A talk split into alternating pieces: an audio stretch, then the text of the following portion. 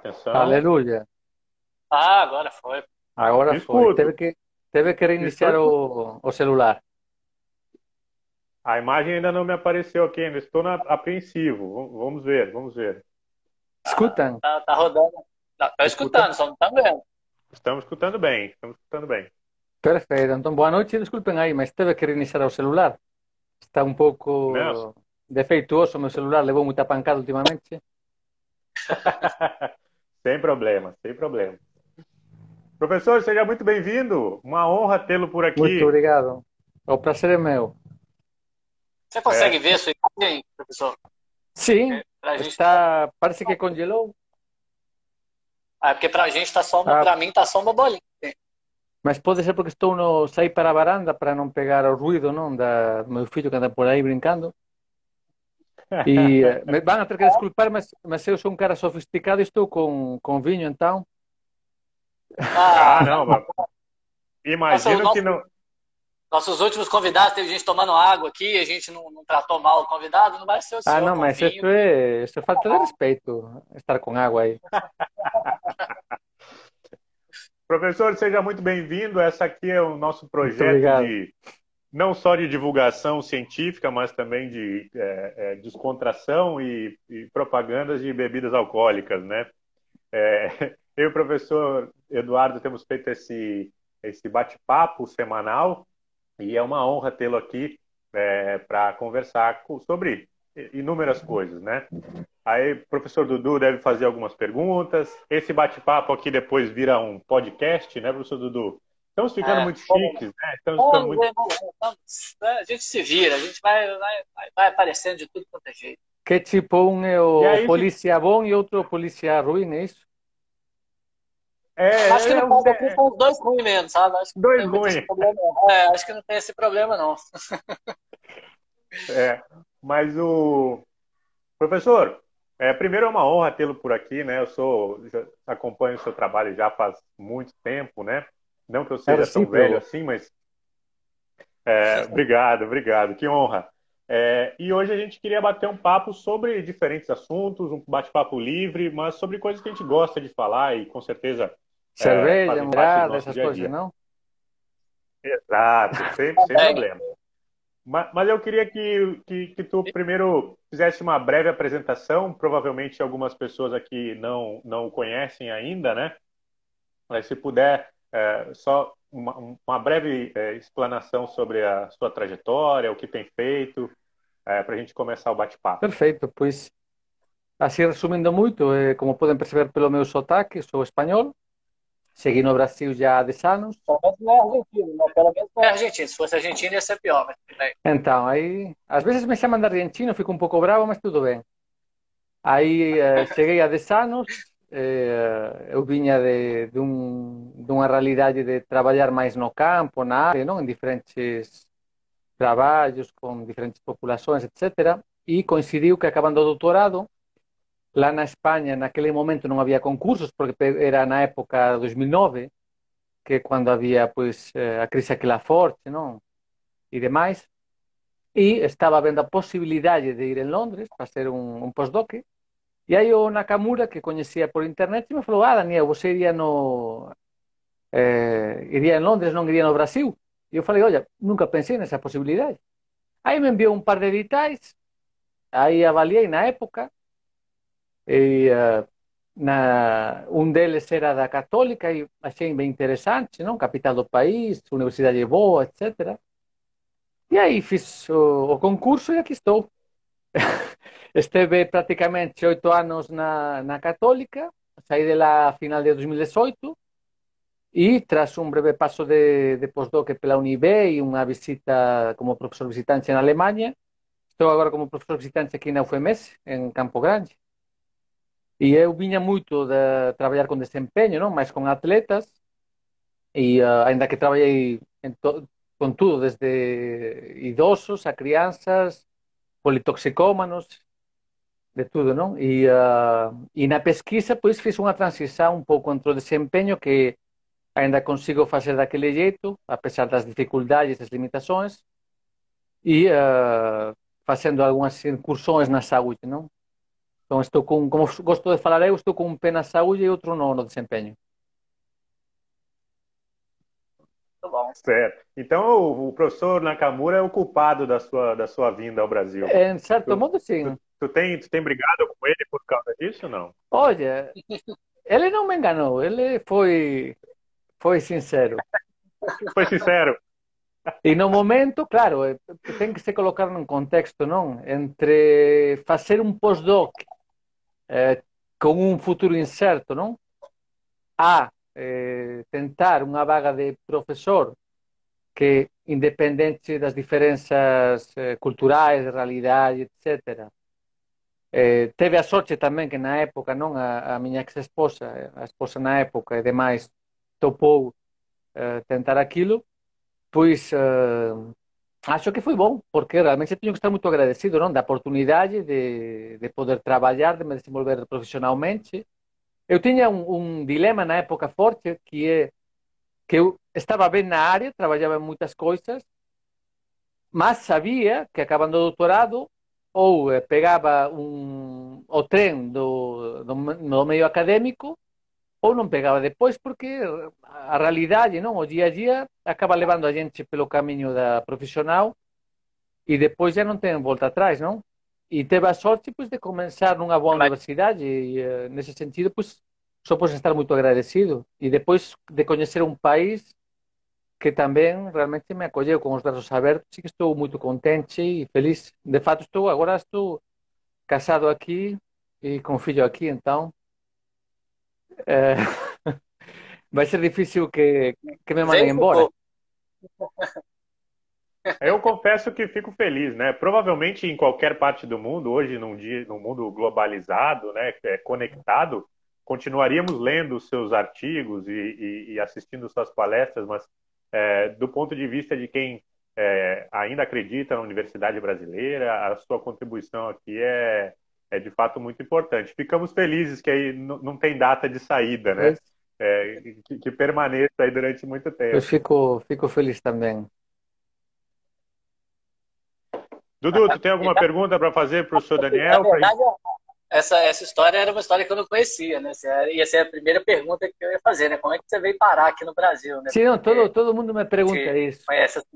Sempre tem duas coisas, não? Você é argentino, ah, o que você faz aqui? Culpa não, sempre me pergunta todo mundo mesmo na, na ah, primeira interação.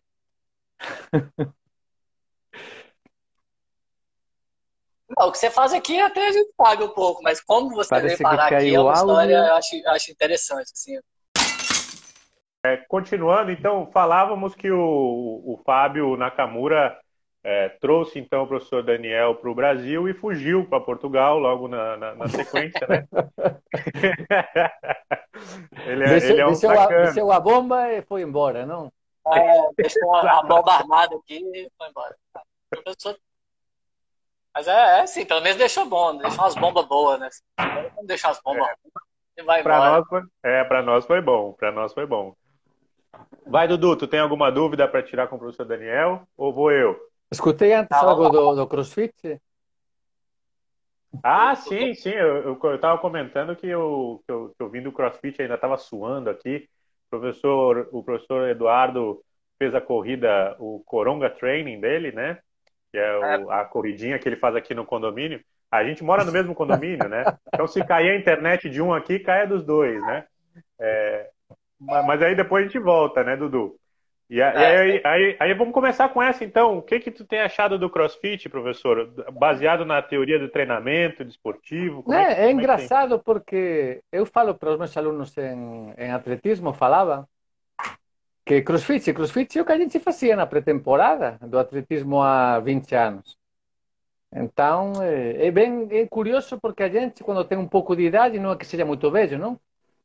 Mas quando a gente tem um pouco de perspectiva, de, de, de, de panorâmica e, e, tem contato com outras realidades e outras pessoas, acaba vendo que todo é cíclico, não todo se repete. Então, basicamente, o crossfit é juntar várias formas de treinar, de preparação física, colocar um pacotinho bem bonito, não? com pois, uma dinâmica, um, os goods, este, a competição e tudo demais, e triunfar. Então é uma forma legal de ver como o marketing funciona, não? É como também um pouco o que acontecia nas academias com o aeróbic, não? Que agora vem todas essas novidades de, de coreografias dançadas, não sei o que, que zumba e aquilo e outro, não sei o que mais. E é um remix do mesmo há 30, 40 anos. É, na vida, pouco se cria, muito se, se copia, tudo se transforma, né? Muito né? Na, nada, nada novo abaixo do sol. É sempre o ah, mesmo. Aquele, aquele, artigo seu sensacional lá da International Journal Psychology. Nada novo sobre o sol. Tudo exatamente igual, mas com outro nome. Sempre a mesma coisa, só que o negócio. Hay que, hay que, hay que parabenizar eles porque realmente o, o produto de marketing é bom. E conseguem dentro dos problemas que eso pode gerar que moita galera faça exercicio. Entón, iso é bom. Nese sentido, parabéns. O, o único que me dá que me dá medo é que ten moita persoa que non ten histórico de esporte, de actividade física, etc. e quere entrar con tudo, non? Nesas prácticas, e claro, se non é feito dunha forma progresiva, supervisionada, etc., é, é aí onde ven os problemas, non? Con as lesões, as, as as, a falta de adaptación, etc. Fora que eso unido a unha, a unha cultura do, do visual, da estética e demais, pode favorecer tamén outras outras questões non tan boas como pode ser usar pois anabólicos estas coisas, non? Que tamén infelizmente se ve moito nesse mundo. É, no meio é muito comum. Aí vai uns caras igual o Vitor, que é um cara que fez jiu-jitsu a vida inteira. Seja, o cara não tem coordenação nenhuma, não sei agarrar outro cara. Aí começa a querer jogar barra para cima, querer andar de cabeça para baixo.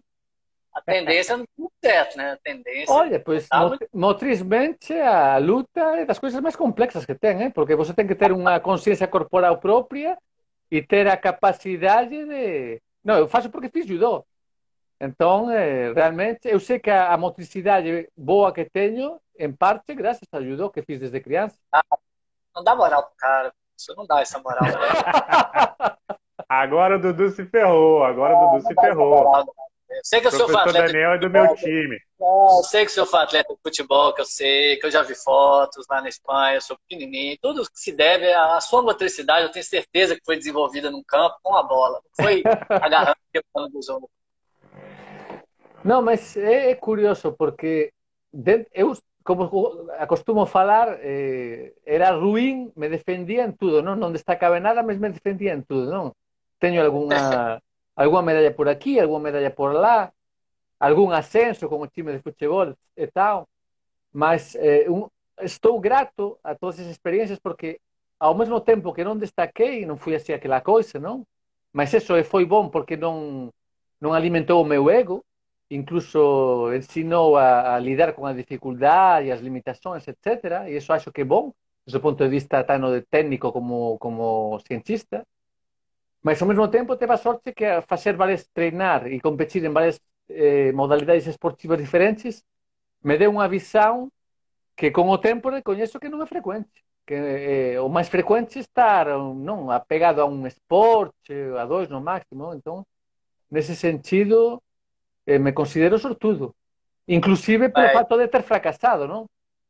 Sempre, eh, não, eu sempre conto uma anedota. Tem, tem uma reflexão que eu já fiz várias vezes com colegas e demais, que eu tinha um ano com, acho que era com 17 anos. Eu tinha a melhor marca eh, de 60 metros na minha região. Ok? Então íbamos ao campeonato da região, não? Campeonato regional. E cheguei lá com a melhor marca. E fiz a besteira, a burrice, a coisa absurda de estrear os tênis de cravos na competição. Então, quando a, a gente largou na eliminatória, eu quase vou de morro para o chão, de boca, quase caio lá. E apesar disso, apesar disso, cheguei a duas centésimas do primeiro e a uma centésima do segundo. Entramos todos juntos. Só que isso significou que não passei na semifinal e na final, tendo como tinha a, mesma, a melhor marca. E o, o engraçado é que esses dois foram depois campeão e subcampeão. Então era fato que eu seria o campeão naquele campeonato. Mas que aprendi daquilo? Que pelo fato de não ter aquele apego ao triunfo, a depois querer mais, treinar mais e tudo demais, fiquei como um pouco mais. É, non estou nin aí, non? Medio me desmotivei, entre aspas, non? Eso significou que diversifiquei máis a práctica esportiva, busquei outros estímulos, outras experiencias, etc. E con o tempo vi como os meus colegas que se obsesionaron con a competición, gañar, querer chegar ao Campeonato de España e todo demais, acabaron tendo lesões crónicas fullidas e eu, por fugir disso, teño os meus joelhos, a miña columna boas con a miña idade. Entón, de todo se aprende algo, non? Porque vi casos eso, de, de colegas meus da época que por triunfar en algún momento despois se obsesionaron, ficaron treinando máis pesado durante máis anos e acabaron con lesões crónicas. Entón, de todo se aprende. Professor, deixa eu perguntar. É, olha como o papo rola, né? Eu, isso não estava no, no, no, nosso planejamento, mas. Não que a gente é... tenha um, né? Não, não que a gente tenha um planejamento, mas é, é, algo que eu jamais, é algo que eu jamais pensei que conversaríamos aqui. Mas eu tenho uma percepção de que a formação inicial, especialmente esportiva e ambiente escolar aqui no Brasil, ela é muito limitada e direcionada a poucas eh, modalidades e experiências motoras, né? Isso se reflete também na Espanha e outros lugares que tu tem experiência? É, ou, é, é uma... é ou isso mesmo. grita mais no Brasil? Lá é o mesmo. Só que eu, com os anos, sou consciente, aprendi, percebi que teve a sorte que caí numa escola na Espanha, tem um modelo que é o modelo concertado de educação. O que, que significa isso? Tem escolas privadas, particulares, que têm convênio com o Estado. Então, a, a, as pessoas de classe média, como era eu, têm acesso a uma educação boa pagando uma miseria. Por quê? Porque o Estado aproveita a estrutura que tem eh, muitas eh, escolas particulares e dá uma grana em troca, e então eles conseguem abaixar o valor, então fica popular, entre aspas, não? E eu tive a sorte de fazer isso nos maristas, que os maristas Imagino que o mesmo no resto do mundo, non sei, mas naquele caso, na miña cidade, en Vigo, naquela época, a educación deles era moito virada para o esporte. A gente tiña, quase por obrigación, entre aspas o de obrigación, que competir todo ano en algunha coisa. Pois eu já fiz eh, handball, já fiz voleibol, basquete, futsal, tiña de extraescolar a oferta de judô, que foi o primeiro que comecei a facer, o atletismo, foi lá onde coñecí o meu treinador de atletismo. Entón, eso foi un pouco a sorte de cair naquela escola, que sei que non é o normal, sei que non é o máis frecuente, ok? Mas é verdade que moitos se preocupan de ter un modelo asociado a unha práctica esportiva, máis nas extraescolares, non, non tanto na, no día a día. Eu percebo... Uma dúvida bem, bem pontual. Você é de onde na Espanha, Qual é a cidade? Vigo. Não sei se escutaram falar Vigo. do Ceuta de Vigo. Volta de Vigo, com certeza. Então, na época, o Massinho jogou lá. Sim. Que o Massinho... Foi um time bom na, na Espanha. Assim. Então, ah, na época, na época dele, ganharam fácil muitas vezes Madrid e Barcelona. Era um timaço, era um timaço. Ao ponto que eles estavam sem receber um ano eh, do clube, porque, bom, teve uns problemas econômicos, e por, eh, por sacanagem mesmo dos jogadores, porque eram bons, descenderam a segunda porque não estavam recebendo. É, isso acontece em futebol, então. Mas manda aí, fala aí, Vitor. Eu, eu, eu, queria saber agora, é, porque, na verdade, tem alguns, pelo menos do, do ponto de vista de documentos, eu já acompanhei que no Canadá, por exemplo, eles têm um documento sobre é, a formação do atleta de longo prazo, né? Uhum. Então começa na iniciação, e isso vai até a, fase adulta com aquela divisão de quando o sujeito resolve é, seguir de fato o alto rendimento ou resolve só praticar por é, fins de saúde e tal. E, e, eu percebo que a gente não tem diretrizes é, é no Brasil para o pensamento não precisa. E, Era essa a pergunta que eu ia fazer. E, e, e, ademais, eu lhe falo, muito provavelmente, isso que alguém, algum político pediu na época na, no Canadá, muito provavelmente não é feito. Não acontece do jeito que está no papel. É, Organicamente. É, exatamente. E de, e de fato, a, a, a realidade é que cada vez sai mais evidência de que o atleta sucedido na elite, em qualquer esporte, é aquele que tem uma experiência variada de criança, adolescente, e só faz uma especialização esportiva mais tardia. Então é um talento que tem uma boa base motora, de muitas experiências, que não se queimou, que não consumiu estímulo, por falar de algum jeito, e que quando chegou numa idade mais eh, júnior, etc., aí sim começou a se especializar e, dependendo, obviamente, de oportunidades, bolsas, depende do esporte, aí às vezes é uma é, é sorte azar, depende da, do histórico, conseguem sair. Então, é uma realidade. Eu, se, se fosse para defender um modelo em, em algum país, nunca o que faria é estruturar nada, senão simplesmente oportunizar para a prática esportiva diversificada, que depois, naturalmente, os, os talentos saem. O que acontece? Antigamente, a oferta era muito menor. Por exemplo, a maioria dos países que tinha futebol e atletismo. Então, é normal que os talentos estavam concentrados nesses esportes. No momento que tem mais diversificação, mais diversidade, tem talentos que provavelmente seriam muito bons, por exemplo, como saltador de altura, mas não está fazendo altura. O que está fazendo? Está fazendo basquete, voleibol. É um pouco o que está acontecendo em todo mundo também. É, é, igual você pensar assim, como é que sai um medalhista de ouro olímpico no salto com vara do Brasil, né? Assim, é uma coisa meio louca de você pensar assim, né? que o, o é. Thiago é uma medalha na Rio, 2016 uma medalha de ouro, assim, como que, assim, se um dia alguém falasse assim, não, um brasileiro vai ganhar medalha de ouro no salto com vara na Olimpíada, mas cara é louco, né? Isso não vai acontecer. Provavelmente, não conheço, não conheço o histórico dele, mas juraria que fez muito esporte variado, provavelmente, em categorias inferiores, e, pelo que sei, escutei que está com um treinador estrangeiro, com muita experiência na, nessa disciplina. É, e, provavelmente se especializou depois de, de adolescente. Provavelmente. E, e, fora que está a motivação de competir no próprio país, que isso também faz um diferencial, não?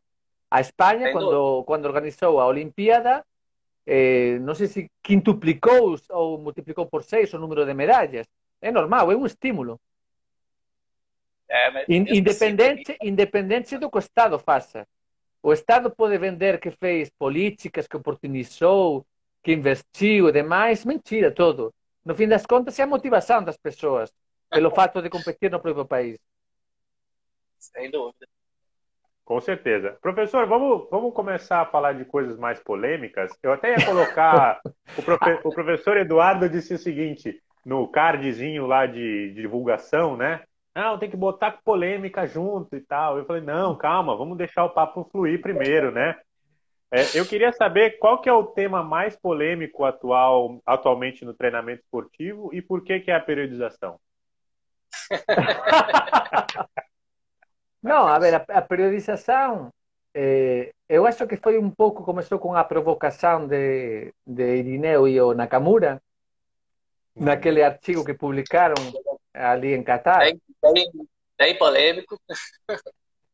Só que tem coisas que eles colocaram lá que eu não concordo. Que para mim eles estão errados na visão, ok? É porque... Ah, é agora, agora que a gente quer saber da treta. Vamos lá.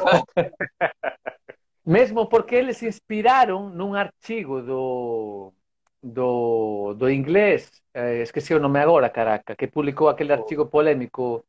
Killy. John, é isso, John do Killy, no, no Sport Performance. E ele publicou também um artigo polêmico que a metade é mentira. Por que falo que é mentira? Vou, vou explicar. Ele coloca um modelo que, segundo ele, a periodização é fixa. Ok? É uma coisa imóvel. E isso é mentira. Na prática não acontecia assim. Na prática, qualquer treinador de elite tinha um planejamento mas depois no dia a dia, na semana a semana, iba adaptando, ajustando com diferentes ferramentas, dependendo da escola, da experiência, da tradição, etc. Só que o Kili, porque ele eh, foi traduzido, Maldeyev foi traduzido, acho que nos anos 90, olha que, que maluquice, Maldeyev, que o livro é dos anos 60, ao inglês foi traduzido nos anos 90. Então eles têm um descompasso entre a publicação e a realidade. Então, muita da crítica dele, na real, é ficção, não existe na, na real. Tinha pessoas do leste, de, de, da Europa, de outros países, com outras realidades, e nos Estados Unidos, que não, não é como, por exemplo, a, o, o ondulatório linear. Isso é uma besteira que inventou o, o, o americano, como se chama? Esqueci o nome também agora. O... Kramer, Kramer o amigo não, de Kramer, o, que, que vê muito Hackney. no Brasil. É... Que todos convidam no Brasil e convidaram ele a participar em artigos e demais. Schoenfeld? Não, não, não. Be beijo, beijo, bem, bem antigo. Era o, o Kramer, o Hackney, o Hackney Ratamés, Ratamés Depois lembro o nome. Stone. Depois lembro o nome. Também. Depois não é tampouco uhum. Stone, não. É outro, outro... Basicamente, publicou os primeiros artigos linear ondulatório. Por quê? Porque era um modelo bem simples de controlar no laboratório com treinamento de força. Ok? Mas isso não era periodização. Chamar isso periodização é uma besteira. Em, em interminis, ademais. É absurdo. Qualquer que está no treinamento esportivo sabe que isso não é periodização. Isso é uma programação, um tipo de programação. Ok? Aí que acontece? Como virou um modelo de publicação, muitas pessoas copiaram isso e replicaram. De fato, quando cheguei aqui no Brasil, no 2010, que teve uma época que consegui com, com o Jonato esta galera lá na Católica, eu ficava assim, que, que porra é essa de, de, de linear versus ondulatório? Isso não existe na, na real. Só que é um modelo de pesquisa que muitos interpretaram que isso é a realidade, mas isso não era a realidade. Ok? Fleck, isso, escreveu aqui o José, obrigado, José. Isso mesmo, Fleck, esqueci o nome. Pois o, o Kille foi a mesma besteira. O cara juntou uns conceitos com outras questões que eram polêmicas mesmo, que o cara queria chamar a atenção mesmo, que tinha parte de meio de, sim, de, de business ou de chamar a atenção, e aí deu aquela confusão e gerou essa discussão que na real tem um descompasso aí entre o que acontecia de fato na realidade e o que a literatura queria mostrar, ok? Por quê? Porque a, a periodização com o método científico é impossível de estudar, porque é uma coisa muito dinâmica que inclui a manipulação de muitos fatores e em ciência a gente tem que isolar os fatores para poder estudá-los. Então, basicamente, temos um conflito aí entre o que pode também, ser né? feito e o que de fato é publicado. Acabou que o, o negócio todo virou um, um, telefone sem fio danado, né? A, a, obra do mestre Picasso virou a pica de aço do mestre de obra numa rapidez estrondosa. Né? Não, e o modelo, e o modelo claro, eu, eu mesmo caí nessa, nessa, nesse esquema da, da, do ondulatório. Tem um trabalho que me convidou o Jonato, que participei, a gente tem que publicar, mas eu mesmo sabia que aquilo era uma mentira, no sentido de linear ondulatório vai dar diferente dependendo do contexto. Por quê? Porque o contexto inclui que tipo de cargas, que tipo de exercícios, o background dos sujeitos, etc, etc, sendo que não tem calendário competitivo, porque no fim das contas, periodização é programar tendo em consideração um calendário competitivo. Ponto. E, e professor, já, já fazendo esse, esse link, porque provavelmente é, daqui a gente começa a falar também sobre ciência, carreira acadêmica.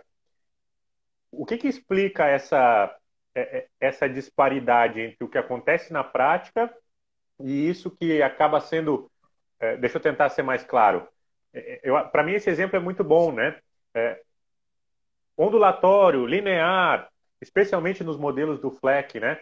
A gente vai criticar essa nomenclatura, mas os papers continuam saindo chamando isso de periodização, né?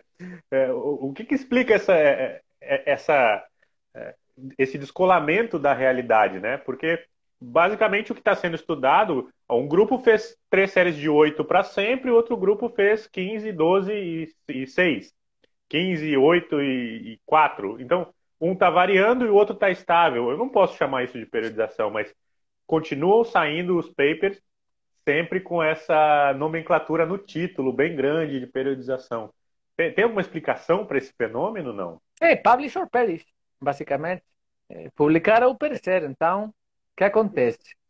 E, e, está acontecendo direto. E no momento que alguém publica um modelo, seja, sei lá, periodização, potencialização, intervalado, eh, vai ter uma mistura de realidade com ficção. Mas a ficção vem por parte da pesquisa no sentido que a gente precisa controlar os fatores, precisa controlar eh, eh, aqueles parâmetros ou aquilo que estamos manipulando. Então, claro, automaticamente a validade ecológica diminui. Não tem como. Por outro lado, quando a gente tenta eh, pesquisar no campo, perde o controle de muitas coisas. Aí vira aquela, aquela confusão que não dá para atribuir à intervenção realmente o que aconteceu ou não o que aconteceu. Então tem esse, esse, esse problema, não? essa limitação. E depois que, claro, no momento que as pessoas precisam publicar, se vão, eh, vão a pegar algo que virou, que foi validado no momento que foi publicado, mas que foi publicado não significa que está perfeito, que não tem limitações, erros. Eh, eu estou cansado muitas vezes de pessoas que, para publicar um assunto, pegam de referência um dos artigos, replicam aquele, aquele desenho experimental na realidade deles e muitas vezes não estudam tudo o que vem antes para entender por que aquele desenho, por que aqueles exercícios, por que aquele tipo de carga, etc, etc. Tem uma série de condicionantes que se a pessoa não, não aprofunda ou não, não tem experiência de vivência prática, faz um monte de besteira. E como tem hoje em dia um monte de, de periódico para publicar, sempre vai encontrar onde publicar aquilo. Então, claro, eh, se junta um pouco a inocência com, com a ignorância, com, com a necessidade, não? E, professor, só, só para não perder o gancho aqui, já deixo o Dudu falar, é, o José, que respondeu sobre o FLEC aqui... E o, e o Cristiano, vai... parece que também aqui vi agora. O José é um dos candidatos na nossa nova seleção do mestrado que a gente tem aqui na, na UFPA, aqui no, no, no norte, né? Então, pode, pode dar um ponto aí para ele que sobre é. Tu acha que ainda tem é, muito romantismo que mais atrapalha do que ajuda nesse aspecto científico? Porque é, romantismo não. É, o que tem, o que tem um, um, um conflito de interesse danado. É, em, em outras áreas, imagina, o cara faz uma assessoria de merda que lhe, lhe dá de presente uma, uma amostra do produto e o cara tem que declarar aquilo cada vez que faz alguma coisa na nossa área, a galera ganha de tudo, dá palestras, dá cursos, ganha botes de proteína, sei lá. Tem um monte de tal e não declara nada nos artigos. Eu nunca vejo nada de conflito de interesse nos artigos. Então, isso é um sintoma de que algo não está funcionando bem, porque se as pessoas não têm consciência de que, de que eles estão lucrando com aquilo e não o reportam, significa que não são conscientes do conflito de interesse que estão tendo. Porque, obviamente, o seu ego, vaidade, necessidade, interesse, etc., de alguma forma pode estar contaminando o que eles estão fazendo cientificamente. Isso é fato. Por exemplo, saiu recentemente um, um vídeo anunciando Vou falar o pecado e não falar, vou falar o pecador, ok? Porque acaba. ah, não, professor, ah, não! Acaba, não, é que acaba que tenho amizade com alguns, então pode Pode parecer não, sem problema. Mas sem problema. Saiu uma. Sa... O artigo nem saiu, ok? O artigo nem saiu. Os caras em rede combinam de publicar o vídeo promocional do artigo, anunciando a super novidade, não sei o que, não sei o quanto. Aí, claro, eu vejo o vídeo e fico, caraca, que revolução, não? Só que dá a casualidade que eu tenho acesso ao manuscrito pelo sistema porque sou editor do periódico. Então, todo curioso, entrei a ver o manuscrito Claro, quando vejo que o manuscrito não tem nada a ver com o vídeo promocional do artigo que ainda não foi publicado, aí fico assim, caraca, de que vai este negócio? E, e na verdade, a, a de, declarar conflito de interesse não seria um grande problema, né? Não, Basicamente, mais. Uma... Eu, às vezes até me sinto burro, porque, por exemplo, o iLoad, a gente publicou três artigos, sempre declaro o meu conflito de interesse, e aqui o único que está ganhando grana é o programador. Até, olha o burro que sou eu. Declaro conflito de interesse, mas quem ganha grana é o programador. e outros dão curso, não sei o quê, não sei o quanto, isto, aquilo, tal, e não declaram nada. É, é difícil. Não, difícil não, é a realidade. É, não, assim, aí fica parecendo que a área não, não, tem nenhum conflito de interesse em momento nenhum, né? Você pega, assim, é muito, assim, a não ser um caso explícito, assim, como são o iLoad, que é uma empresa, né?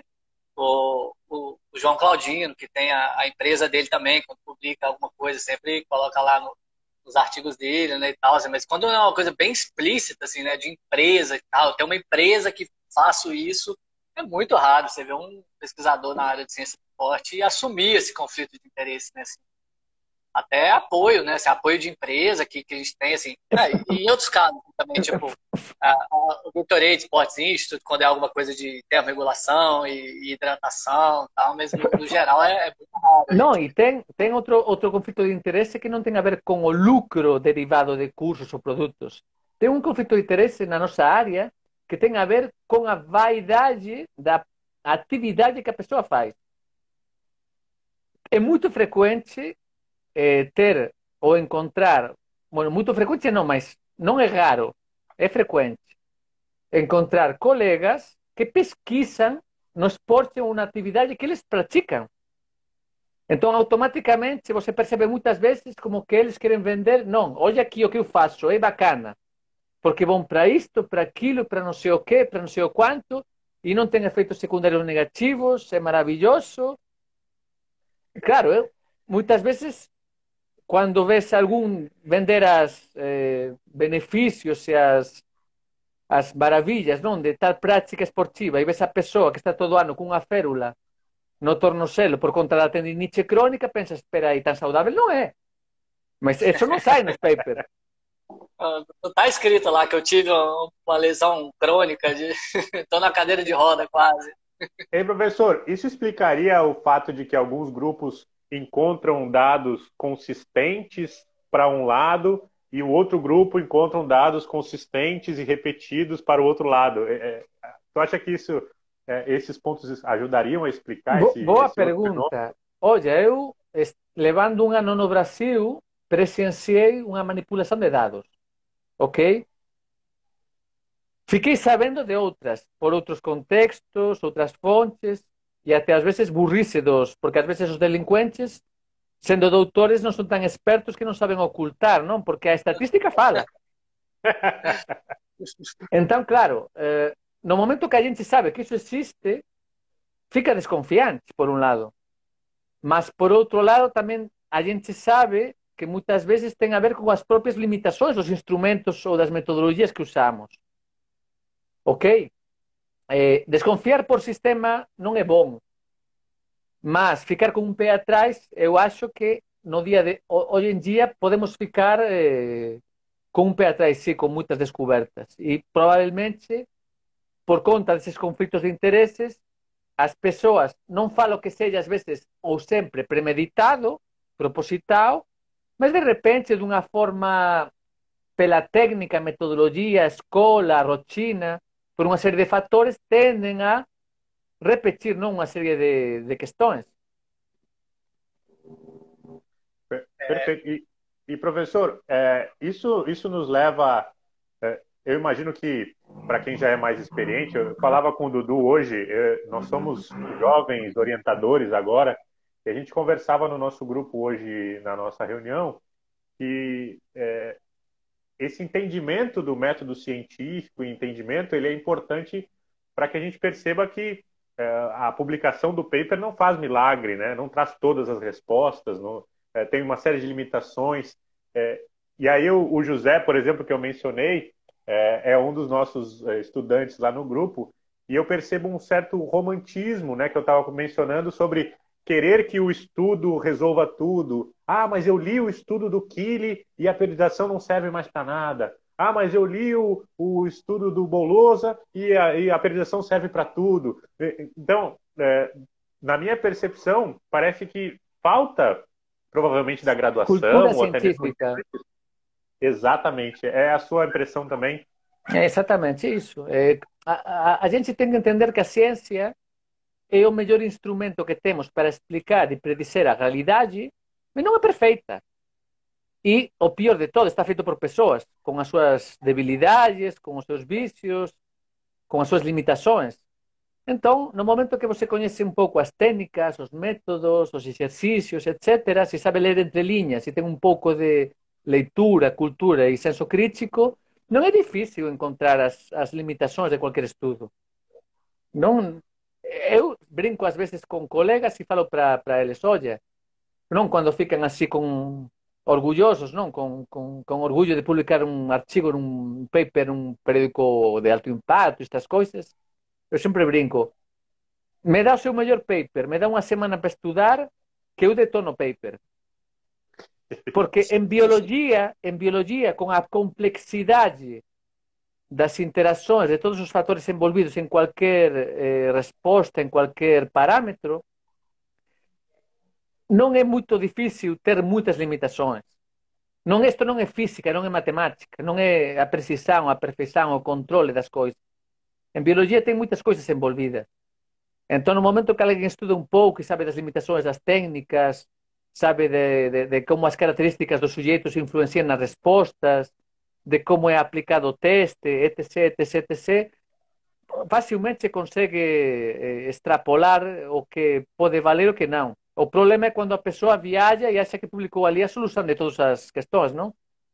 E, como você acaba de falar, a gente publica, mas agrega algo a mais, uma coisinha a mais, que pode criar uma discrepância, um pouco de valor. E, pois é, então, pois é, beleza, não, não, não, vou te mandar meus artigos para você ler, então. Pode ficar tranquilo, você vai receber um e-mail meu com os artigos que não, eu eu, eu mesmo tenho artigos que até são citados que eu, hoje em dia não publicaria, não teria coragem. Porque a gente evolui, cresce, melhora, aprende. Ah, isso é verdade. Quando eu leio minha dissertação de mestrado, eu tenho uma vergonha danada dela. Tá lá. Aí tá um, é uma sugestão, né? Jamais releia os seus, os seus textos é. antigos. Não, às vezes fico constrangido com algumas citações que recebo, não? Porque com o tempo sei das limitações de trabalho e, e caraca, estão citando esta porra? Como pode ser? Isso quando acontece assim, aquela citação que fala assim, segundo Bulosa 2012, isso, isso, isso. Aí você vai lá e fala, pô, mas foi isso que eu falei, não. Ah, essa é outra. Ah, um problema, um, um problema, e está documentado, já tem artigos estudando isso, um problema sério hoje em dia é a falta de acuracia das citações.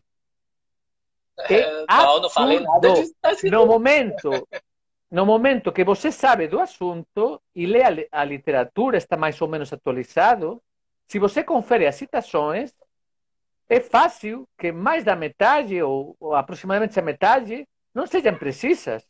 Não fala exatamente aquilo que a pessoa está atribuindo àquela citação.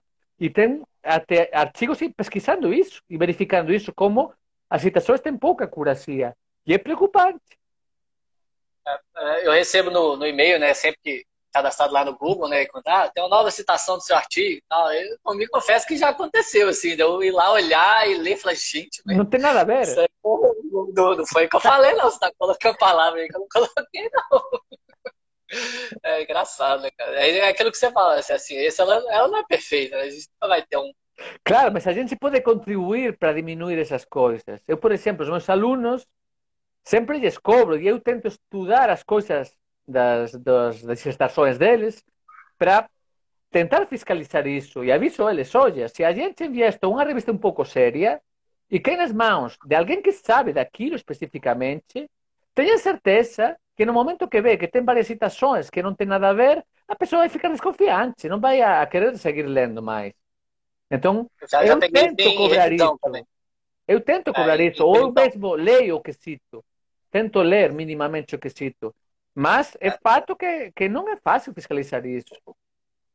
É, sim, tem, tem quando eu pego para aparecer, principalmente em algumas áreas que eu tenho mais afinidade também, eu, eu já peguei, assim, de, de, de olhar e falar, eu já li esse artigo, eu não lembro de estar falando, de voltar lá no artigo e falar, olha, esse artigo não fala isso aqui não, você me desculpe e tal, mas tá, essa situação Exatamente. aqui tá, é complicado.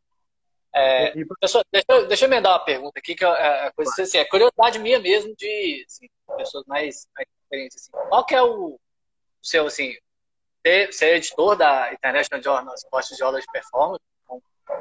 Para mim, eu, eu, acho que é o periódico que eu mais gosto, assim, é o periódico que eu mais leio, aquele que fica no, nos favoritos aqui, eu entro lá para ver a rede of print e tal, e, assim, é, como, como que você enxerga, assim, esse periódico e o seu trabalho nele, assim, é, essa ideia, assim, de, de ser um periódico top, de como que é o trabalho, assim, de um, de um periódico tão importante na área, é, desse trabalho assim de receber os artigos, a qualidade dos artigos que você recebe, né? Porque você é aquela a primeira a, a primeira barreira, assim, né? Como chama a mesa, né? Porque tem muito artigo que a gente manda que não chega nem na mesa, já, já porta, né? Rejeitei deixa eu só, professor, só deixa eu fazer uma, uma parte, porque tem conflito de interesse nessa pergunta. O professor Eduardo está com um projeto de abrir uma revista aqui, é, então ele tem, tem, que declarar é, conflito. É verdade, a gente, quer, a gente tem esse interesse em abrir mesmo, mas assim, mas é porque eu fico pensando nessa ideia assim, do cara que é o cara que fica na mesa, né? Assim, porque a gente manda, manda os artigos, né? É o cara que, que às vezes não é nem desk reject, né? O door reject. Oh, olha, rejeitei na... dois. Olha, rejeitei dois. Ah, hoje, hoje cobriu o cupo.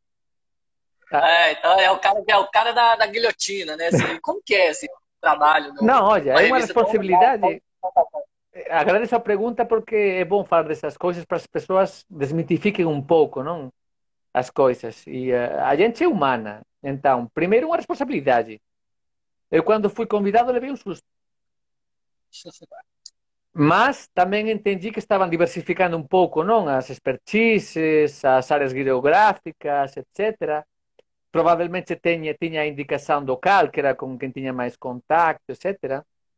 Aí, eh, obviamente, não, não hesitei a, a, convite, porque é uma, uma via de crescimento. Eh, ser editor, você tem muitos privilégios, no sentido de que tem acesso a muitas informações que são novidosas, que são estão recém saídas do forno. Então, a fronteira do conhecimento ali.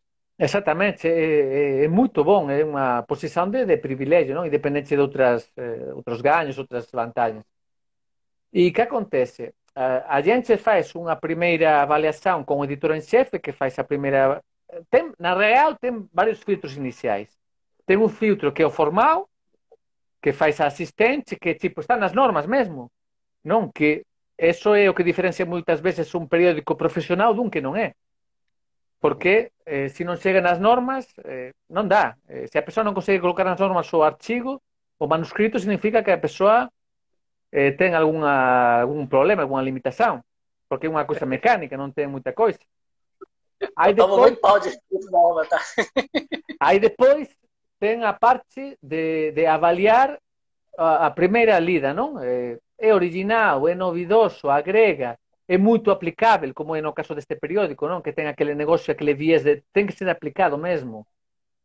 E aí a gente, claro, faz unha primeira avaliación ao editor en xefe, ás veces ele rejeita directo ya ele, outras veces a gente discute, ou ás veces praza para a gente, non? Vai distribuindo o traballo dependendo, por un lado, da expertise e por outro lado, da carga de traballo, non? Se vos está ya con moita coisa, obviamente busca outros que teñan menos coisas, non?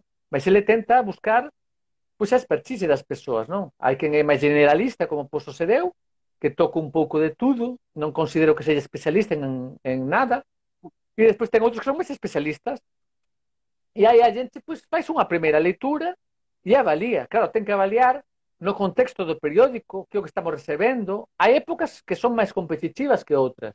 Hai épocas que você recebe moita coisa e moito boa, e non vai nin a revisión externa, coisa que en outra época iría, porque a concorrencia naquele momento é, é complicada, é, ten coisas moito boas chegando. Aí depois é. está o... o... É, né? Periódico certo, o revisor certo, Exatamente. O, o, o, que publicamos recentemente, non? que un pouco, que ás veces é questão de sorte, de cair nas mãos, de que a persoa teña... É, por exemplo, eu non posso falar polos outros editores, ok? Eu posso falar por min. Eu, quando recebo un manuscrito, tento ver nunha ollada primeira identificar, ah, vamos lá, é original mesmo, ten algo a agregar do que lle está sendo publicado. Cando percebo que é un asunto que non é que non é tan frecuente, porque a gente ten asuntos que sei lá, imagino, un esporte raro, non? Ou un esporte que non ten tanta literatura. Aí eu non posso falar pelos outros. Eu faço un, un pusmelle mesmo, faço unha, unha busca, eh, comparo, verifico, avalio, tal, dou unha pensada, ás veces se a cousa está difícil, deixo pasar un par de días para esfriar a cabeza, non para non ter... Eu mesmo me policio de non estar enviesado de repente e tal. Aí, cando vejo que vale a pena, aí se preciso ou non discuto con o editor en xefe, e aí a gente vai a, a pelos revisores. Eso já é outra historia, porque revisor vai depender de disponibilidade, vai depender de expertise, ás veces quen sabe daquilo non está disponível, aí você ten que buscar un meio termo, non? Entre aqueles que ten expertise ten tempo ou non ten tanta expertise, mas, por exemplo, un caso típico, un paper que você ve unha técnica que precisa dun expertise e un asunto que precisa de alguén que teña unha visão naquele esporte, non? Entón, aí eu tento, por exemplo, conseguir o cara do esporte mas que non coñece tanto a técnica e o cara da técnica que non coñece tanto esporte. Entón você ten as dúas visões, non? E entón buscar un pouco ese jogo de cintura. Aí cual pode ser de repente, e eso sei porque falei con colegas e me dan ese feedback, o meu diferencial como editor. Eu teño unha posición activa. Que significa iso? Eu avalio os revisores. Ok? Eu, a diferenza, percebo, de moitos editores, se o revisor fala non, o editor lava as mãos, é non. Se o revisor fala assim, o revisor, eh, o editor lava as mãos. Eu não.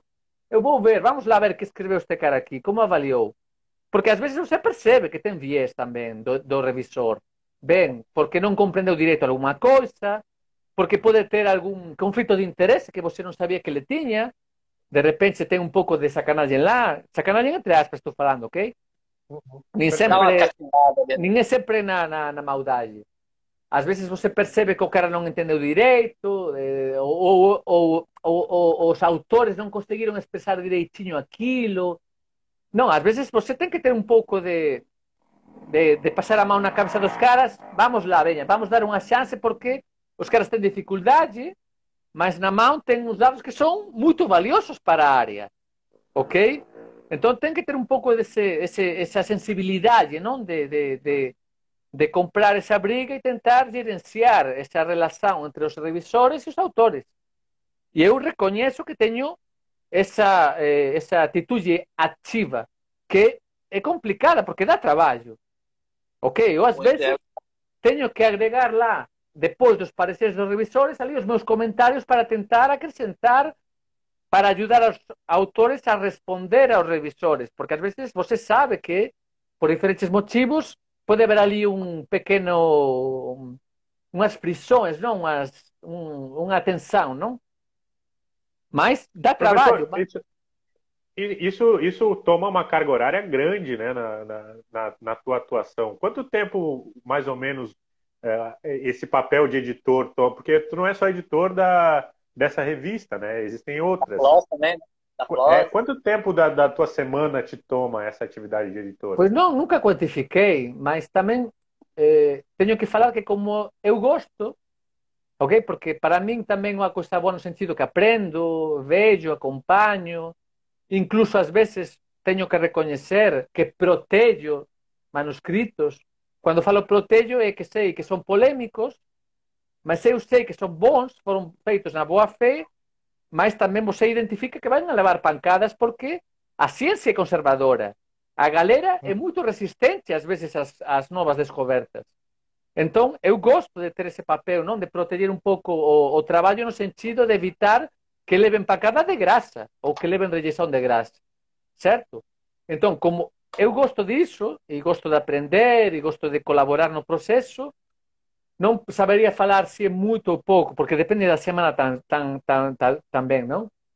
Mas tamén é fato que vai depender do traballo, isto é, non é o mesmo receber un traballo dun laboratorio tope que os caras logo rápido sacan que o que os revisores están pedindo e saben responder direito e fica fácil, porque traballo bon, laboratorio bon, revisores bons, a coisa flúe sozinha, non? Aí onde dá máis traballo cando de repente o asunto, por diferentes motivos, pois non ten nin revisores tan bons, nin autores tan bons, etc. Non? Mas, eh, sei lá, que me pode roubar fácil unha tarde dun, dun, por semana, unha coisa así. Pode ser, sim. Só que depende da, da época. Só para convencer, você é editor na, na, na International Job Visual Performance, na PLOS, o que mais? Você Human ah, Movement também tem um rol de editor, só que eh, que acontece? Eh, nesses periódicos, você tem que identificar muito bem aonde você está, ok? Não é o mesmo Sports Physiology and Performance, que você tem que ligar com a originalidade, tem que ligar com aplicabilidade, certo? É como um pouco mais exigente, o sagafo está um pouco mais alto, que a PLOS. A PLOS tem um detalhe que está cientificamente correto, vale, Entón, eu teño que garantir na PLOS que científicamente está ben feito.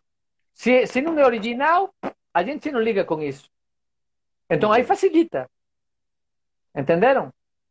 Ya, ya Human Movement, a, a gente obviamente recebe coisas que son aquela coisa, non? Con limitações, que non sei o. Então você é mais um, um tenta um pouco pois ajudar a que aquilo saia com um mínimo de qualidade, não? Tem autores que você não pode pedir que melhorem a escrita, que melhorem eh, os métodos, porque é o que é. E, e professor, é, eu tenho acompanhado, imagino que tu também, o Dudu também, é, esse modelo de, de ciência que a gente tem vivido e trabalhado, né, é, da revisão por pares, ele tem sido questionado, criticado, tem outras propostas aparecendo, né? A, a ideia do pré-print apareceu é, recentemente. Tem também aquela outra ideia, se não me engano, é a revista do, do Impelizeri, não é, Dudu? Que pede. Registro propõe a pedir o. Isso, exatamente. Como então, é que então. tem visto essa, essa movimentação aí no, na, na nossa vida acadêmica? Qualquer modelo tem, tem vantagens e desvantagens. Qualquer modelo tem vantagens e desvantagens. Por exemplo, eh, registrar. Se você registra, está numa camisa de força. E durante o processo, você pode enxergar coisas, possibilidades, que como está na camisa de força da burocracia, não vai poder tocar. E aí? Sendo que muito, é muito frequente na nossa área, muitas descobertas são serendípites, são serendípias, são, são casualidades. Aleatório, aleatório. Exatamente. Isso por um lado. Depois, preprint se está usando muito politicamente. Grupos fortes, com redes sociais fortes, publicam, divulgam, e às vezes estão colocando contra aparelhos editores para ser eh, benevolentes no processo, não? Por conta da, de que deram muita publicidade, muita divulgação e muito ruído, não? Com aquele preprint. Então, não, para mim isso não é tão bom não é tão, tão positivo. Tu então, consideraria ainda mais uma posição conservadora de manutenção da revisão não, do pare? Eu, não, eu estou aberto a essas possibilidades, mas o que estou levantando é que, do mesmo jeito que traem vantagens, melhoras, traem problemas também. É o que quero levantar. Não tem modelo perfeito. É como revisão por pares, ou se é cego, duplo cego, ou é cego só dos, dos autores. No fim das contas, é muito fácil, às vezes, dependendo do assunto, saber quem é o autor, dependendo dos comentários, saber quem é o revisor, porque é um mundo muito pequeno. Então, acaba que qualquer método, qualquer sistema tem as suas vantagens e desvantagens. Ainda mais quando você pega uma temática que é mais restrita, né? Todo mundo se conhece ali, né? Todo mundo já sabe pelo jeito de escrever, pelas posições é, acadêmicas. Né? Ah, eu acredito mais nisso. Então, quando a revisão puxa para um lado, você, ah, foi aquele filho da puta. Não, ah, típico, típico comentário. Não, sugiro sim, teste, teste este trabalho. Você vai ver. É, é, os trabalhos, todos, ou casualidade, todos têm uma pessoa em comum, todos. Ou é, casualidade. interseção ali no meio. Ali. Por, por causalidade, por causalidade. É. É o famoso, é o famoso pedágio, né? Não, tô revisando aqui, mas eu vou ganhar sete citações aqui. Você vai citar esse. Não, eu para isso, o que faço há uns anos é assino diretamente as minhas revisões. Eu assino a revisão. Uhum. É, Aí... tem, e tem periódicos que até estão publicando as revisões, né? Acho que a PRJ... Sim, é um... sim, sim, tem, tem algumas. Só que às vezes é complicado isso. Por quê? Porque dependendo da, ten unha fala que é un ditado que o, o pecado está nos ollos de quen ve, ok? Entón, claro, no momento que você deixa registrado o proceso, sempre pode dar que falar. Estella ben feito, mellor ou pior feito. Porque dependendo é. de quen ollar aquilo, pode ler entre liñas coisas que non son, pode ver conflitos que non ten, pode ver... É. Entendeu? É chifre em cabeça de cavalo. Então é, é complicado. É, é que pode ser bom, pode, pode trazer coisas boas. Mas tem, tem post-review, por exemplo, ou review, eh, revisões abertas, que pode passar batido coisas que depois saem à luz. Então, não é perfeito tampouco. É, o, o que me dá medo a mim é que todas as propostas podem trazer coisas boas, mas às vezes se apresentam como se fossem o, o o, para o mundo perfeito. As soluções, não, o, o, como foi ontem que assisti a, o Código da Vinci. Não gostei do filme, ele tinha lido o livro e não. O, o filme é assim um pouco fantasioso, mas. O cálice, não me saía a palavra, não? É como se fosse é o, o, Santo, Santo, Grau. Grau. O Santo Graal, não? Tem, não tem. Eu, eu, eu, vou ser sincero, eu gosto de entrar na PRG e ficar vasculhando as, as revisões, assim, eu gosto. Tá com tempo, professor. Tá com é, tempo. É uma, coisa, é uma coisa meio mórbida, assim, eu, eu, confesso assim, é uma coisa meio mórbida, assim, eu ficar vendo quanto que o cara sofreu para publicar o artigo, sabe? Assim, vendo, nossa, esse aqui penoso, eu teve que reescrever o artigo inteiro. Esse aqui, ah, esse aqui foi tranquilo, esse aqui foi treta. Devia ser amigo dele que revisou isso aqui e tal. Tava procurando as imagens na cabeça. Eu, eu, confesso que eu tenho esse, esse passatempo de vez em quando. Não, e é bom, porque provavelmente aprende coisas. É, não, eu acho, eu acho interessante. É quando, quando comecei a atuar como editor, aprendi um monte de coisas.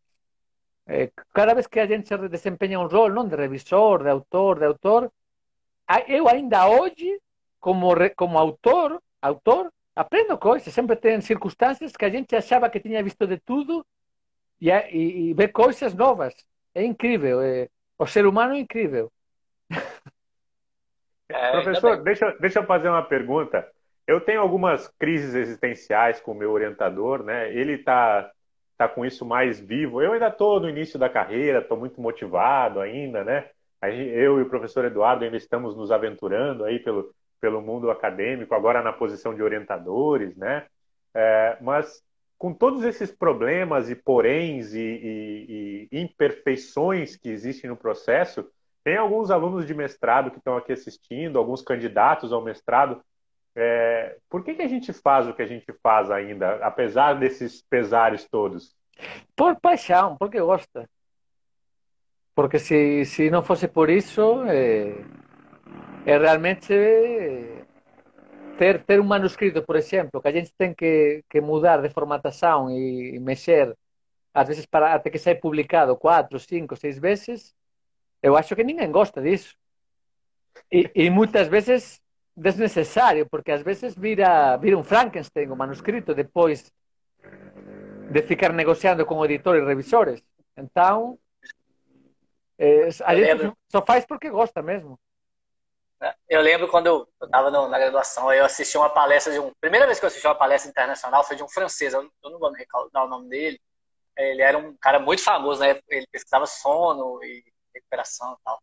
Aí ele estava apresentando a palestra, aí ele falou assim: Não, então, de acordo com esse artigo nosso aqui, aí ele olhou para o artigo, ficou uns 5 segundos olhando para o artigo não acredita muito no que eu vou falar, não, que esse artigo aqui foi rejeitado nove vezes antes da gente conseguir publicar ele. aí, eu, aí eu entendi, falei assim, é, não é só a gente que passa esses perrengues aqui, né? não acredita muito no que eu vou falar, não, porque esse artigo aqui ele foi rejeitado nove vezes antes da gente conseguir não, publicar. Não, e, e, cuidado com o que eu falei antes, a ciência é, é conservadora, então às vezes um artigo leva várias pancadas e depois é muito citado. Ou demora tempo em as pessoas enxergar o potencial daquilo que estava saindo porque era demasiado avançado para o momento. Então, cuidado, porque tem muito preconceito com isso. Ah, eu concordo. Assim, acho que muitas vezes, a, a, quando você dá um passo para o lado, assim, às vezes é, é muito mal visto. Né? Mas, eu, vou aproveitar o gancho de uma pergunta do Daniel Dan Costa aqui, que está falando da MDPI, né? Já revisou a MDPI? ah, é verdade. É a sua opinião? Sou, há, há pouco que sou editor também da MDPI, da do, do, do, do, periódico de moda, do International Journal of Environmental Research and Public Health. E, e ela está no centro de uma polêmica, né? Pelo que eu tenho acompanhado lá no Research Gate. O pessoal está tá, tá questionando, só está acusando ela dela ser meio predatória, né? Como é que, como é que tá? O que, que você acha, assim? Eu não acho que ela seja predatória. Os dois, eu acho que os, os dois primeiros, pressão, né? Os dois primeiros artigos que editei lá, rejeitei. Tá bom. Se isso é predatório. É, tá sabe o que acontece? Eu, eu entendo quem acusou, quem, quem, quem critica, entendo por que o faz. Porque MDPI tem coisas que vão contra o establishment, contra a cultura que tem o, o, o processo, e é um concorrente fugido. Por quê? Porque abaixou muito as taxas comparado com os concorrentes, e conseguem acelerar o processo a uma velocidade que os outros não conseguem. É, na pressão lá, né? O pessoal reclama muito da pressão, que lá é claro, dias para Claro, mas pensa comigo, pensa comigo, porque às vezes estas pessoas que criticam falam sem conhecer desde, desde dentro do processo. Eu vivenciei como autor, como revisor e agora como editor. Vantagens de MDPI, por exemplo, fácil conseguir revisores. Por quê? Porque todo mundo recebe um boucher de desconto para publicar. Do equivalente a 100, a 100 200, dependendo do periódico, 100, 200 euros. O equivalente, mais ou menos. Se você recebe... Pense comigo. Lá, entre revisar de graça e revisar por 200 euros em uma semana, vocês que preferem? É, com certeza. Depois. Quando a gente explica, quando a gente explica esse sistema para pessoas que são de fora do mundo acadêmico, fica, ah, então tu revisou oito artigos esse mês, deu parecer, ah, quanto tu recebeu a mais? Nada. Ah, mas recebeu alguma vantagem, algum, ah, mas pontuou alguma coisa? Então, depois eles têm, imagino que tem muitos dá para ver que são chineses, mas tem de vários, de vários países, mas tem um monte de assistentes que ajudam aos editores a conseguir revisores. Então, o trabalho que você em outros periódicos quebra a cabeça e fica brigando com o sistema para conseguir revisores, eles resolvem a vida da gente, ao ponto que eu normalmente nesse periódico vejo quatro, cinco, seis revisões. Fácil. Tudo bem que muitas são fraquinhas, não são aquela coisa. Mas soma uma revisão, mais outra, mais outra, mais outra. No momento que tem um editor um pouco engajado, dá um bom processo. Certo? Depois, tem esses incentivos. É, a, consegue fazer editores, revisores. São rápidos. E tem uma coisa que, do jeito que funciona MDPI, eu percebi que eles conseguem facilmente que o manuscrito circule de um editor para outro, de tal forma que não fica sobre a tutela de um só editor. Então, o que acaba acontecendo? Que não fica só na cabeça, na percepção e nos vieses de um só editor. E esse pode ser provavelmente o maior problema que tem os periódicos tradicionais. Porque os periódicos tradicionais acabam agindo pela cultura dominante do corpo editorial, do time editorial que ten aquele periódico. Já nestes periódicos de MDPI, como circula por varias mãos, incluso eu já vi eh, artigos no que coloca editores, tres editores, pasou pelas mãos de tres editores. Entón, o manuscrito foi evoluindo nese proceso cunha velocidade favorecida pelos incentivos, non de ter boucher, desconto, etc., que acaba que as persoas se, se engajan. Eu mesmo, como editor, ontem me aceitaram um manuscrito que não vou pagar nada. Por quê? Porque, por ser editor, me dá um de graça e depois descontos. Vocês acham que eu não vou agir rápido com eles? Por, exemplo, por exemplo, Frontiers in Physiology me enviaram um convite para eu aplicar como editor associado. Eu não apliquei, porque não me dá nada, não me compensa. Hesitei o convite. MDPI aceitei, porque no momento que me falaram, não, vai ganhar um artigo de graça por ano e descontos em outros, falei, um abraço. Vamos lá. De fato, eu falo aqui para todos saberem, vocês podem juntar os bouchers dos coautores e descontar na íntegra o valor do artigo, se conseguem revisar ao ponto de juntar tanto boucher. Dá para fazer isso. É. Não, tem é, eu, eu... não tem periódico que faça isso, além de MDPI. Não, essa é eu ganhei uma vez um. Eu revisei para Frontiers uma vez, eles me deram desconto porque eu nunca tinha publicado lá, né? Então, como eu nunca tinha publicado lá, eles falaram: ah, você nunca publicou com a gente, toma um bolso de 50% e tal, mas foi, foi só. Mas eles fazem isso pontualmente. É, não é uma. MDPI é policy. Eles fazem como policy.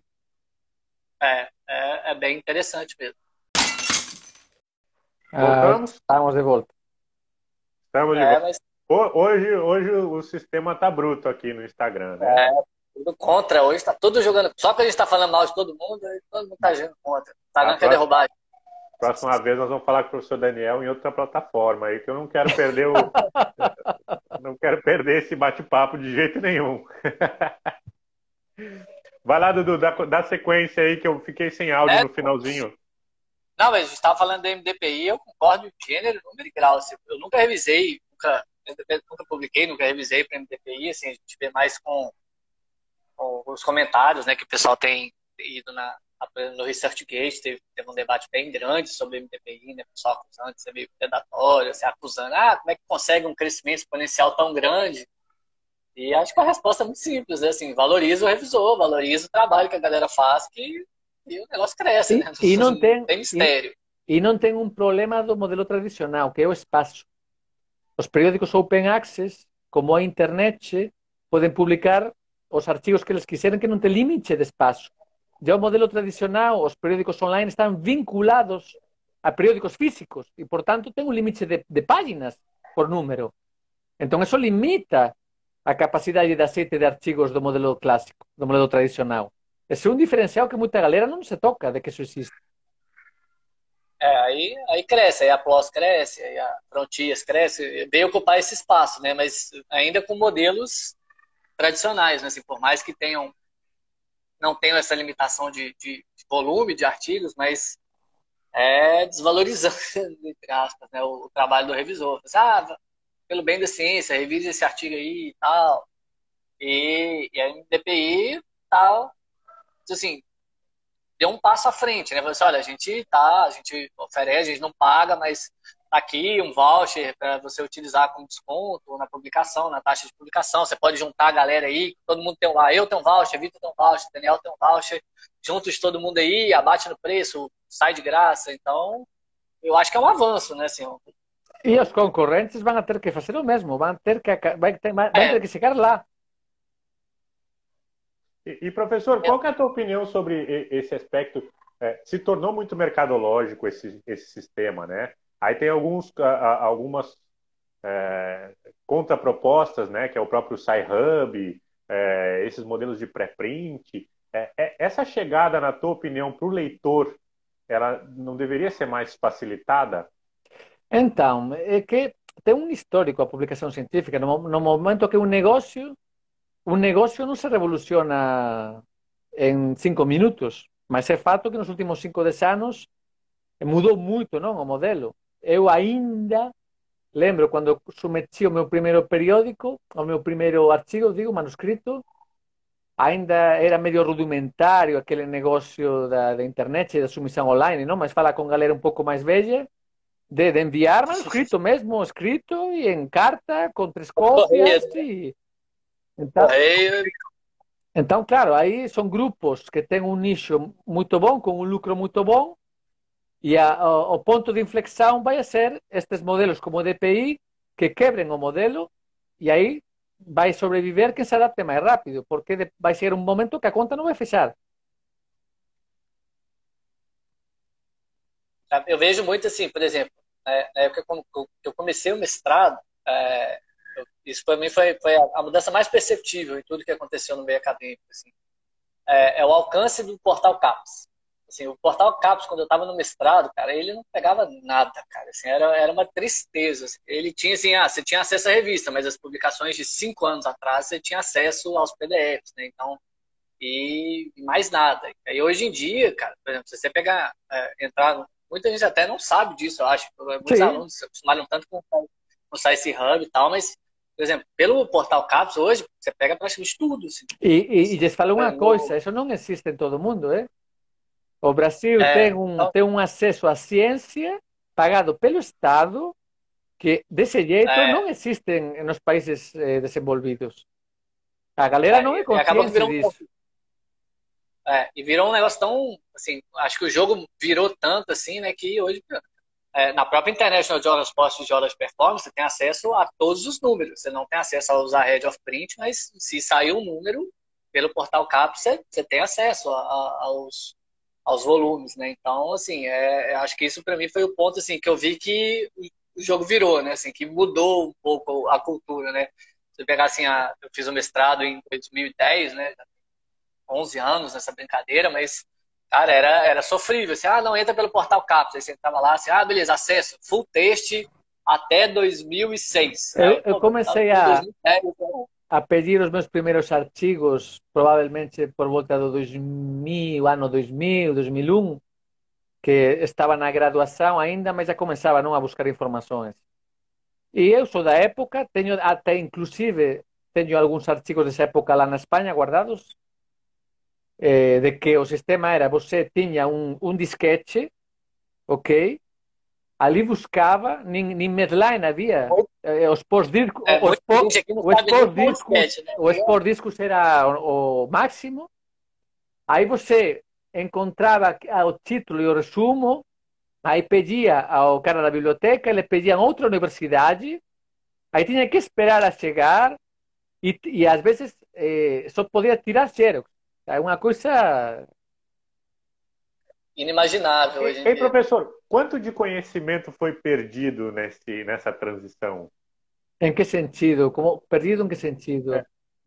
Porque eh, tínhamos ah, antes da internet, antes da, dessa automatização, dessa facilitação, quanto de, quanto de informação valiosa ainda está dentro de um Eu acho que não ainda tanta, tá- porque te- fizeram um esforço todos os periódicos em depois digitalizar as informações, Uhum. ao ponto que tem, se você vai no histórico dos periódicos, conseguir bastante para trás, ok?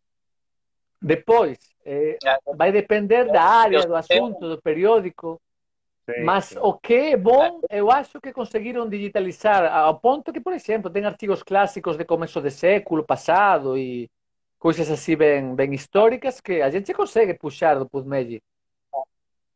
No meu, na, na minha tese de doutorado, eu citei um artigo de 1899 que eu tenho o PDF dele. Não foi aquele citação de citação de citação, não. Eu tenho o PDF. American Scientific de 1899, com o primeiro conceito de fadiga mental. Então, tá lá. Olha, rapaz. E não, não, não é a PUD, não. É, eu tenho o PDF. Então, Professor, para não tomar muito mais o teu tempo que a gente já tomou, para começar a se encaminhar para nossa nossa despedida, antes da despedida eu queria que tu comentasse aqui, direcionado para os nossos potenciais alunos de mestrado, e a- e- qua- quais são os principais erros na, cadeira, na carreira acadêmica que a gente tem que fugir deles para para contribuir melhor aí para a ciência? então é, é difícil falar porque eu fiz tudo o que era para ser errado, não? Então, não sei se sou o, o melhor exemplo. Mas, Ok, quem errou mais tem mais, mais história para contar. não mas todo, todo o errado que fiz também é é verdade que me dá um diferencial que sei que outros colegas não têm.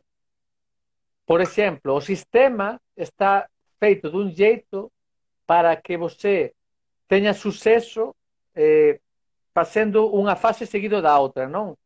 Iniciação científica na graduação, mestrado, doutorado, tudo na sequência, não? Sem, sem sair do sistema, não?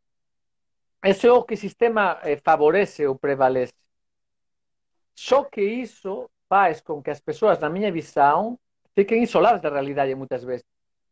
Ok? Eu fiz um caminho, um caminho bem atípico, que é sair ao mundo de trabalho, trabalhei, em paralelo, meio na brincadeira, fiz o mestrado, O doutorado fiz sem expectativa de nada, tipo, gosto, vou dar um jeito e me organizo, etc. E com o tempo descobri que era o que queria fazer, obviamente. Só que também aí tinha a dificuldade das oportunidades, não? Uma coisa que eu sei que foi muito bom para mim é ter contato na prática com todas as experiências que tive e demais. E isso é impagável.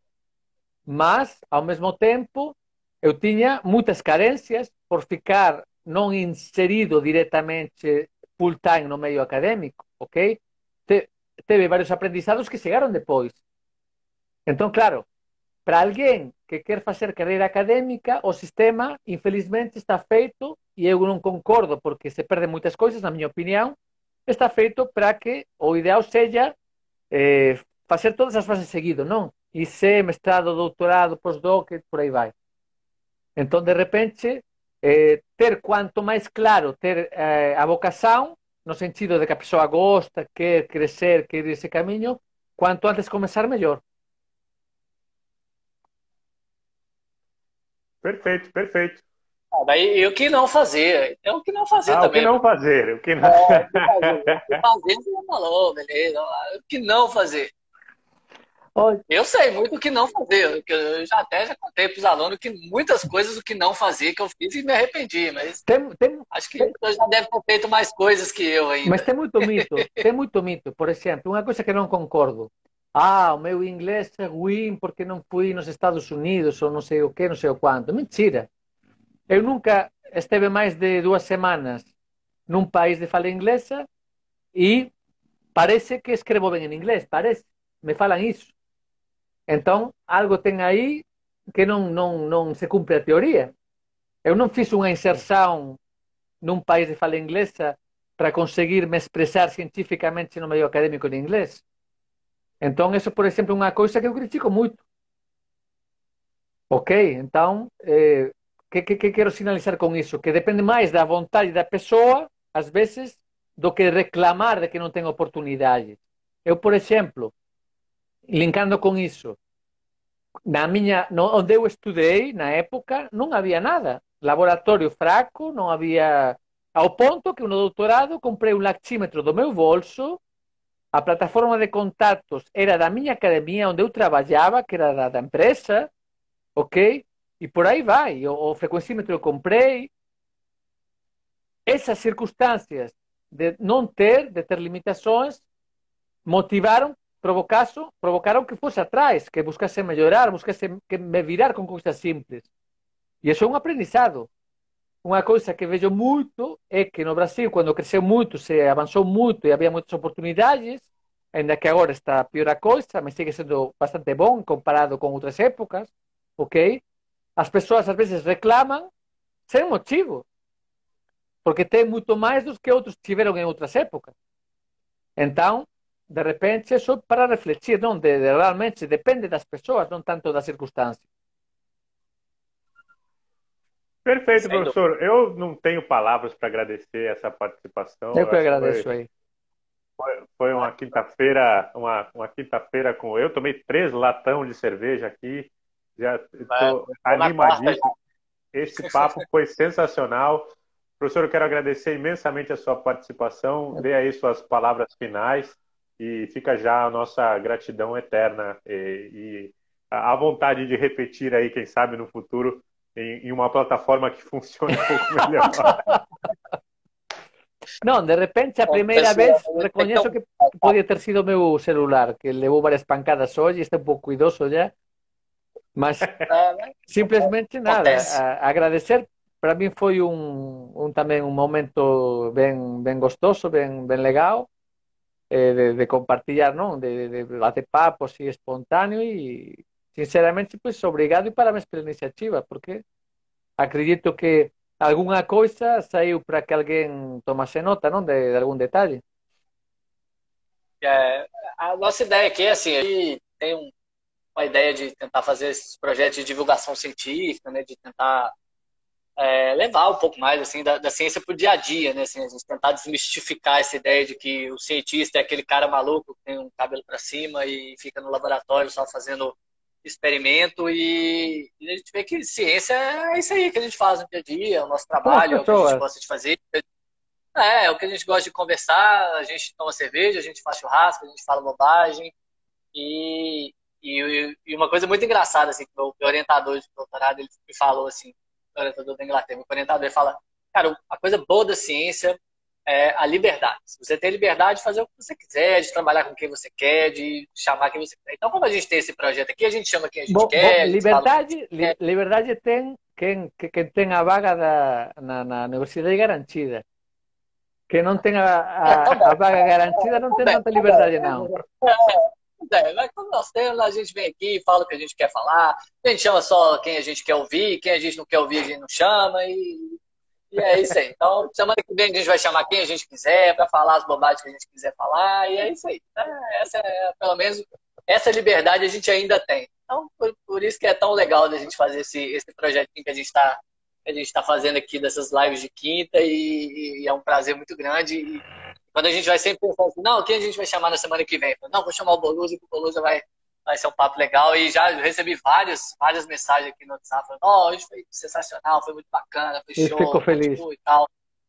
É, foi, foi muito bacana, o professor. E é uma engraçado, assim, eu não sei o Vitor, mas eu não conheço o professor Daniel pessoalmente, nunca tive com ele é, no mesmo lugar, no mesmo teto, assim, eu só, às vezes eu fico cutucando ele no, no Instagram, assim, falo, pô, você tava fofocando aí, conta quem é o Santa aí logo e tal, às vezes eu fico só, só instigando na, na, na confusão, e, mas é um, com certeza é um, é um pesquisador que eu admiro muito, eu leio muitos trabalhos dele, o Vitor também tem certeza, e te agradeço demais, Daniel, de você estar aqui hoje. Sim. Mas é mentira, eu já estive no mesmo lugar com o Daniel, quando ele era coordenador do programa, do programa de pós-graduação da Universidade Católica de Brasília.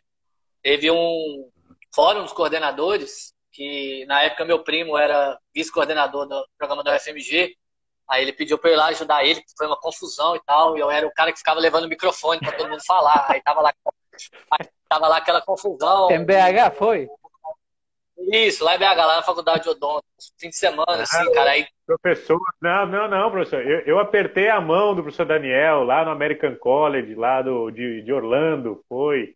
Apertei a mão do professor numa passada de corredor. Já vou botar no meu látis. É... Olha, é, é, esse eu, dia lá, eu tiraria, esse pode ser que tenha mais problemas que vantagens, isso. Isso é engraçado, que nesse fórum dos coordenadores foi o dia que eu descobri que, assim, que o o pau quebra muito mais do que eu imaginava, assim, foram tretas homéricas que eu vi acontecendo, o professor indo embora no meio do negócio, e eu era só o menino do microfone, só levava o microfone pra galera fazer pergunta pro, pro, Na verdade, era o Rodak, que era o coordenador de rádio, quebrando, galera brigando, xingando, todo mundo. E eu, eu, eu, o professor Daniel tava lá nesse dia, eu lembro desse dia e tal. Eu, eu fui lá só invisivelmente levando o microfone pra galera perguntar e bater e brigar. E eu era só o cara que levava a, a confusão pro lado e pro outro. Porque cada vez que eu levava o microfone pra alguém falar, era, era uma porrada. Ah, Rodak é isso, o que é isso. Não, eu, foi, foi o único momento. Eu lembro que ficou uma confusão danada e eu peguei e fui embora. E ficou ali.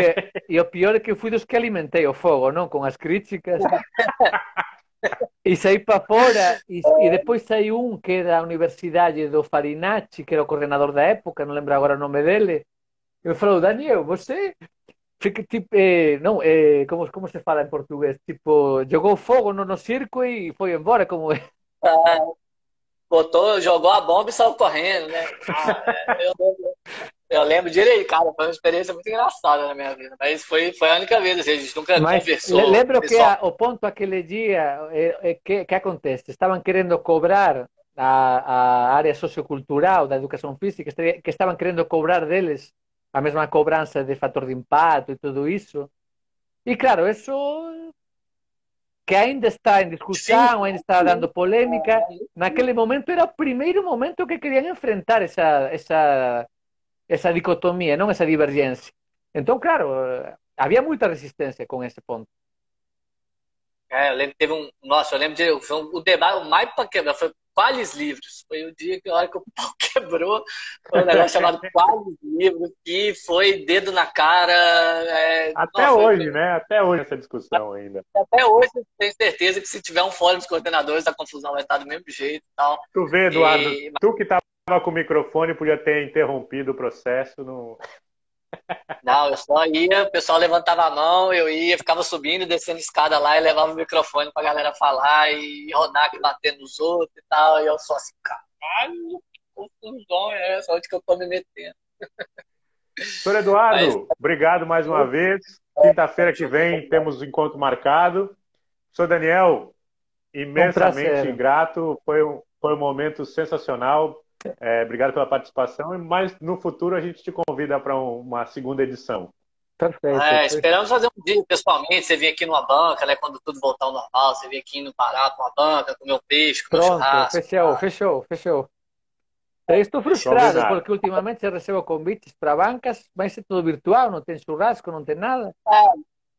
É, é não tem sentido. É melhor não fazer. É melhor não Modéstia à parte, eu mando bem no churrasco assim que voltarem essas a, a, a voltarmos ao antigo ficou, normal. Ficou registrado gente... aqui.